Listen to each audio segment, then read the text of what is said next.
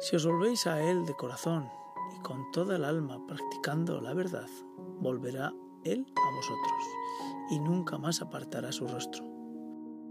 Ante la enfermedad, un podcast católico para acercarnos al mundo de la enfermedad.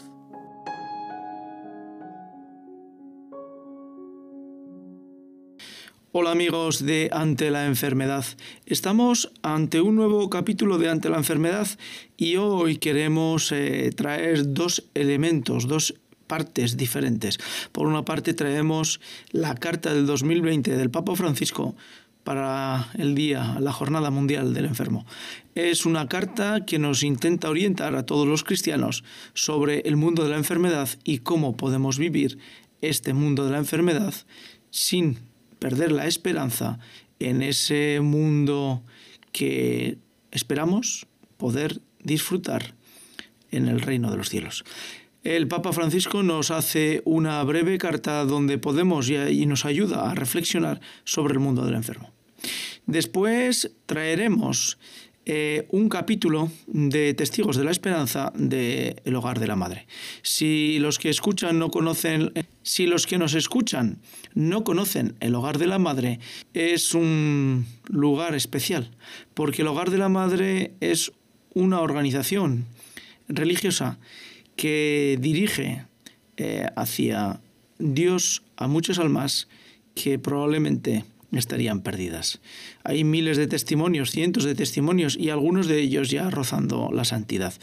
Les invito, os invito, a que de alguna manera eh, os acerquéis hasta el Hogar de la Madre en YouTube. Es muy sencillo, te tecleamos en Internet Hogar de la Madre o en YouTube Hogar de la Madre y seguro, seguro que vais a encontrar cientos, cientos de episodios en vídeo y en podcast, que son edificantes, pero sobre todo nos ayudan a crecer en esperanza en torno a nuestra fe y a nuestra vida. En el capítulo que vamos a editar, porque lo que vamos a hacer es una postproducción de lo que Hogar de la Madre pues, eh, ofrece como capítulo completo dentro de YouTube, es un testimonio de una niña que tras eh, varias operaciones y con un diagnóstico médico totalmente incierto y negativo, eh, pues sale adelante y además de salir adelante, pues se encuentra dentro de la Virgen María el respaldo, el cuidado y la atención espiritual. No os adelanto más. Eh, os vamos a ir poniendo las partes más importantes que creemos nosotros de este testimonio, pero lo realmente importante es todo el testimonio. Es vivir en esperanza, algo que nos puede costar a todos aquellos que estamos dentro de la iglesia, porque la esperanza, cuando tenemos una dificultad como es la enfermedad y una enfermedad grave, pues probablemente es lo que más se resiente. Cada uno sabrá cómo vive ese momento, ese momento de encuentro con el Señor dentro de su enfermedad. Cada uno podrá vivir de una forma diferente esa enfermedad, porque no es muy sencillo, no es nada fácil poder encontrarse con tu debilidad, con tu desesperanza y crecer desde ahí hacia la esperanza, esa esperanza que nos da el Espíritu Santo y que en muchas ocasiones la Madre de Dios viene a nosotros a consolarnos. Dejamos pues con este testimonio y antes de comenzar nos ponemos delante de María, al lado de María, para que junto con el Espíritu Santo podamos escuchar tanto las palabras del Santo Padre como las palabras de en este testimonio y que nos ayuden a caminar y a crecer dentro de nuestra vida cristiana. Vamos pues con ello.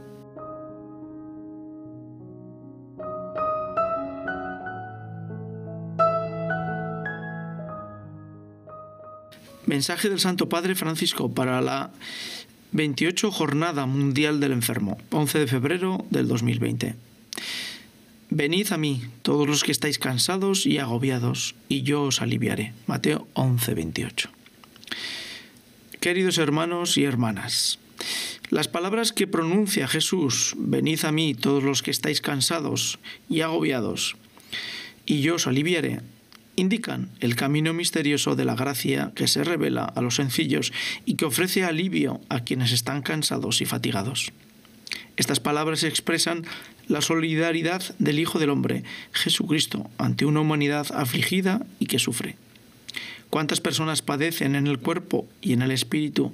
Jesús dice a todos que acudan a Él, venid a mí. Y les promete alivio y consuelo, cuando Jesús dice esto, tiene ante sus ojos a las personas que encuentra todos los días por los caminos de Galilea, mucha gente sencilla, pobres, enfermos, pecadores, marginados.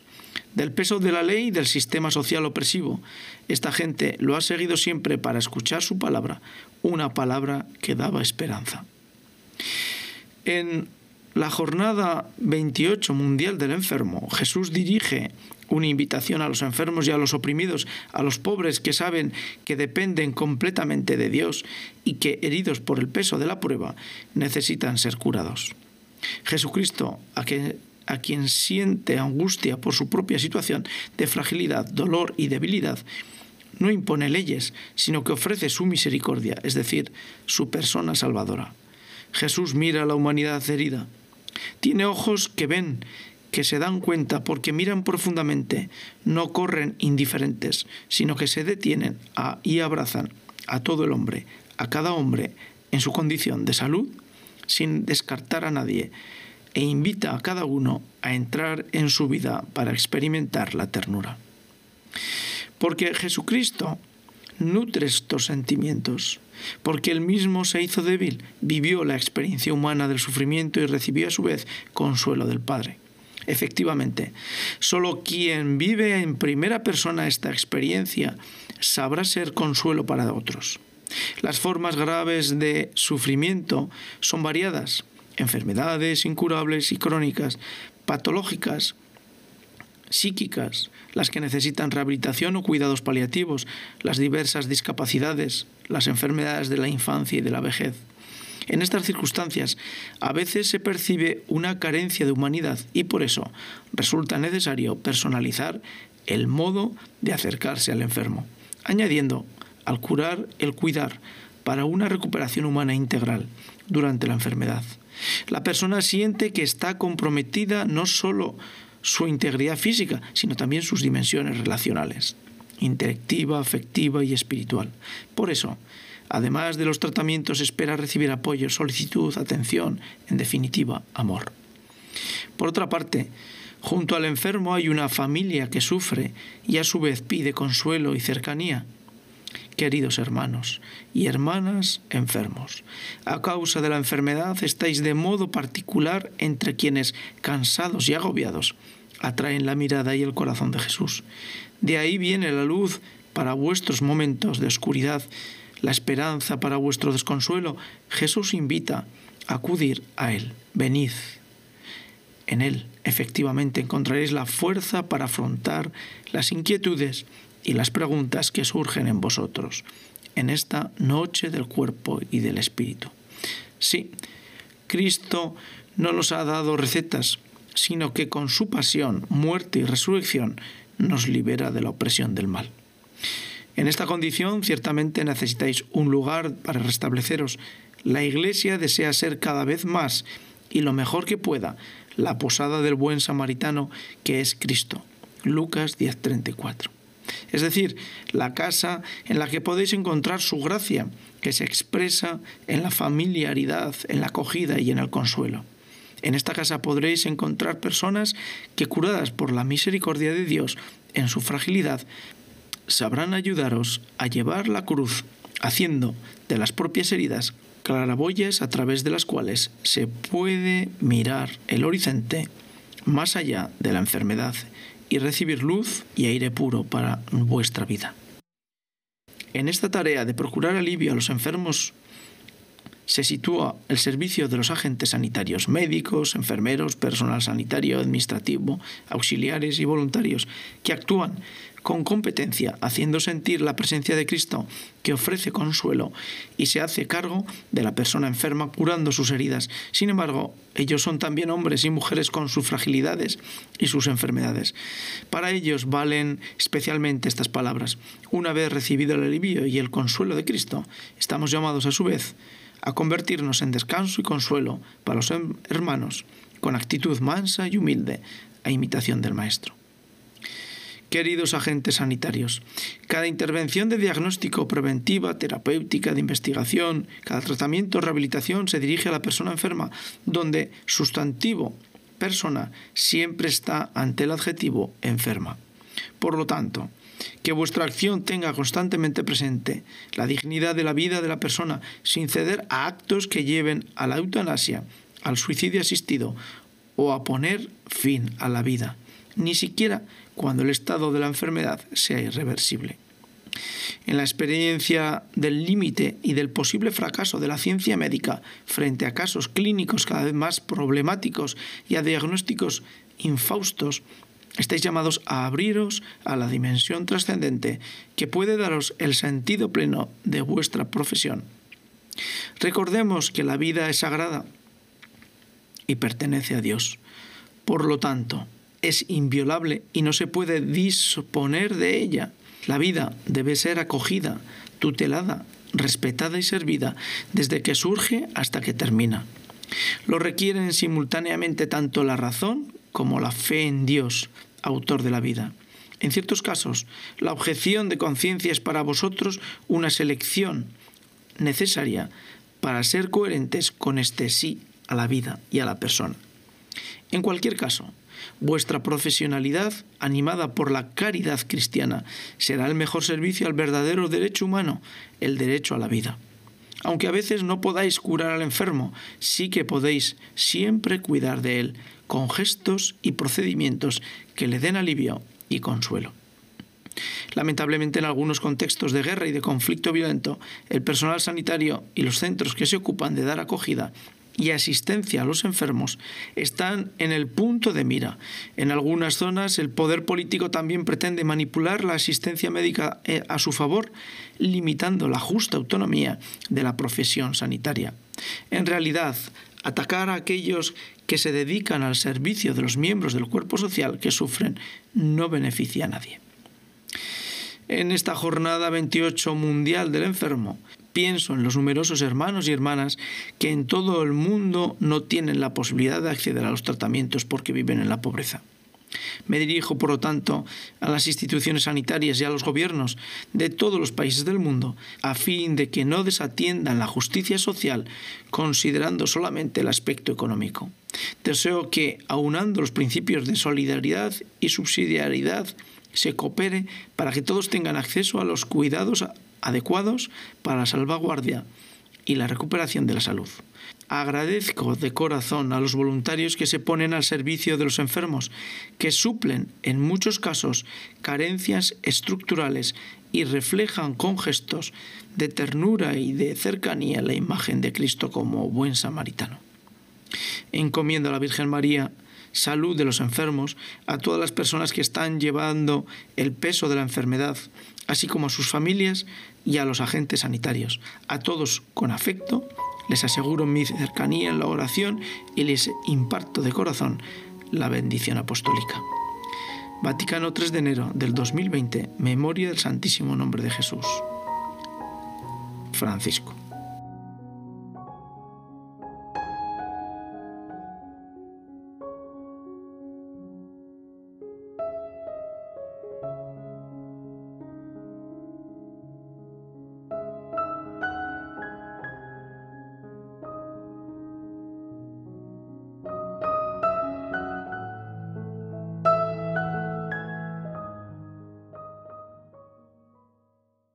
Te plantees por qué, para qué, por qué a mí, por qué a mí eh, este hijo con, lo que le quiero, ¿no? O sea, eh, no, porque eso te hace daño. Eso no te va a ayudar a superarlo, no te va a ayudar a nada. Piensa que Dios es infinito y nosotros somos hormigas a su lado. Y Él sabe mucho más, Él sabe más.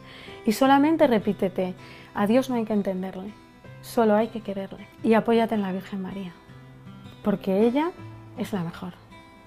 Ella nunca te va a fallar. O sea, porque es que sabe lo que es sufrir por un hijo. Y un sufrimiento por un hijo es tan brutal que, que cualquier sufrimiento que puedas tener, ella lo va a entender. Entonces va a estar a tu lado como estuvo al pie de la cruz del Señor. Y nunca, nunca te va a fallar.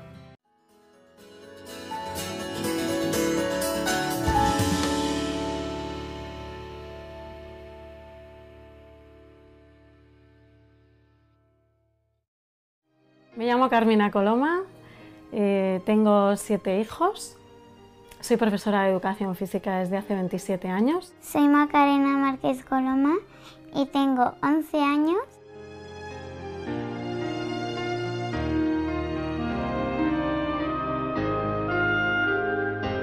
Para mí María es como la reina del cielo y Jesús es como el rey, el rey que es Dios quien nos ha creado la vida, que no paren de amar a Dios, porque si están enfermos, si siguen estando así, no van a, no van a estar en su esperanza, sino no van a ir a donde está Dios.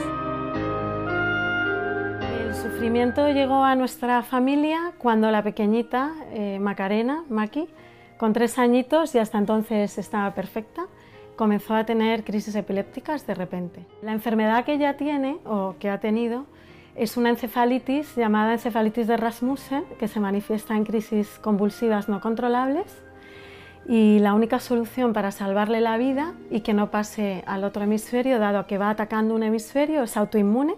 Sus anticuerpos se vuelven locos y le atacan el cerebro. Van destrozando el cerebro y si no le quitas todo el hemisferio, eh, la enfermedad pasa al otro lado y muere convulsionando. Pero sorprendentemente Maki salía de, de todo, o sea, no sabíamos qué pasaba con ella, qué misión tendrá en esta vida, para qué la quiere el Señor aquí, no lo sabemos. Pero que ella salía de todo y los médicos no se lo explicaban, realmente esto ha sido así, ¿no? Entonces, bueno, consigue llegar a la operación, que nadie pensaba que llegaría porque llegó muriéndose. Eh, la transfundieron muchas veces para poder aguantar la operación y las 12 horas y media de operación eh, hubo tranquilidad en el quirófano. Y bueno, pues eh, Maki superó la operación, entramos a verla y Maki hablaba con cordura. yo no me lo podía creer, la verdad.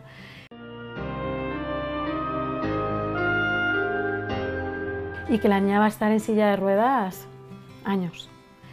Y nosotros le dijimos, no se preocupe, doctor, eh, ya, ya intentaremos que la niña ande cuando tenga que andar. Y... y entonces aquí viene otro regalo de la Virgen, ¿no? de nuestra gran aliada y a la que tanto queremos.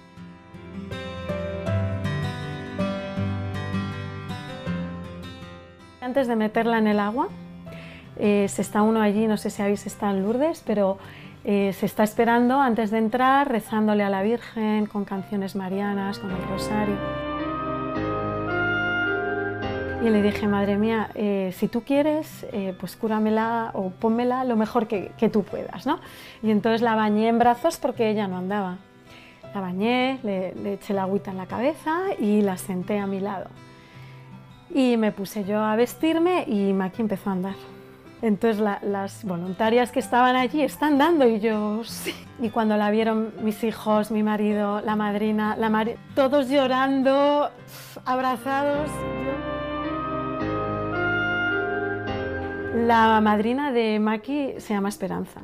Entonces, yo creo que el Señor desde el primer momento nos quiso hacer ver lo que quería pedirnos en toda la historia de Maki. Esperanza, esperanza, que estoy ahí detrás, ¿no? Doy gracias al Señor porque eh, nos, ha manifestado que estaba a nuestro lado en todo momento. Eh, nunca perdimos la esperanza, nunca jamás.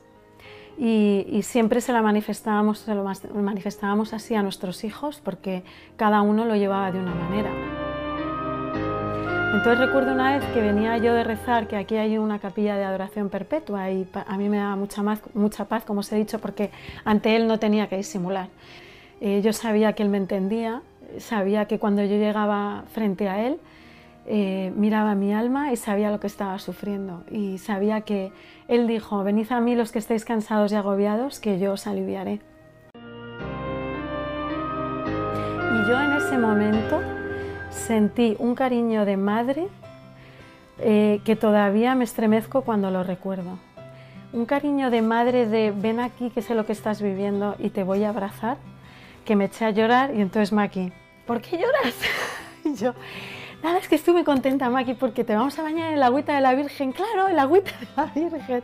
Y ella estaba feliz y yo en ese momento ya eh, para mí ese regalo ya era suficiente, o sea, no necesitaba que Maki anduviera, o sea, a mí ya el regalo me lo había hecho ella. Me hizo sentir que estaba a mi lado, pero sentir como no lo he vuelto a sentir en mi vida.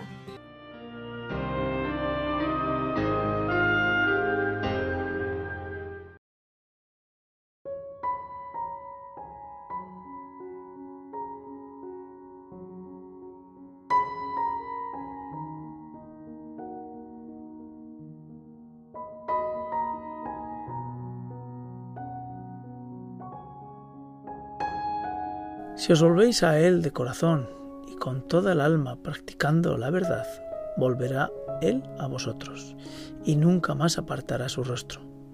Considerad, pues, lo que ha hecho por vosotros y a pleno pulmón dadle gracias. Bendecid al Señor de la justicia, ensalzad al Rey de los siglos. Y anunciaré su poder y su grandeza a mi pueblo pecador. Ante la enfermedad, un podcast católico para acercarnos al mundo de la enfermedad.